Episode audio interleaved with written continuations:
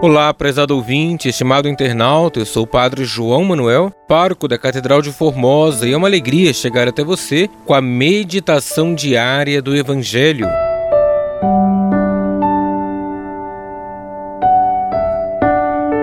Hoje, sábado, da 28ª semana do tempo comum, iremos meditar o Evangelho de Lucas, capítulo 12, versículos 8 ao 12.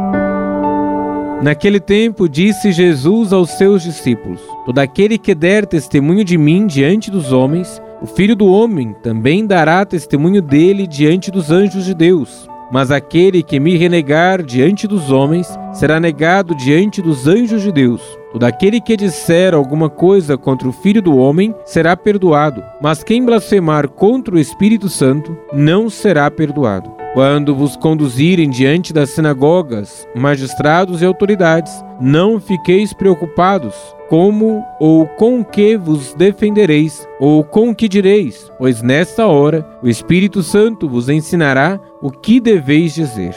Palavra da salvação, glória a vós, Senhor.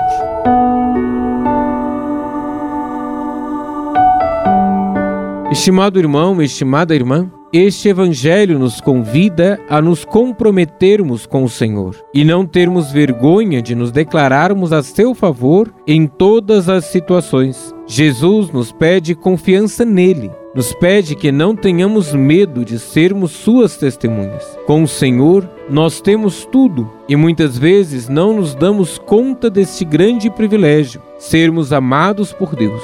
É chegada a hora de anunciar esta verdade ao mundo inteiro. É chegado o momento de levar a luz de Deus a todos os povos, para que as obras das trevas sejam descobertas e cada um, por sua vez, faça a sua escolha por ser de Deus ou se enganar.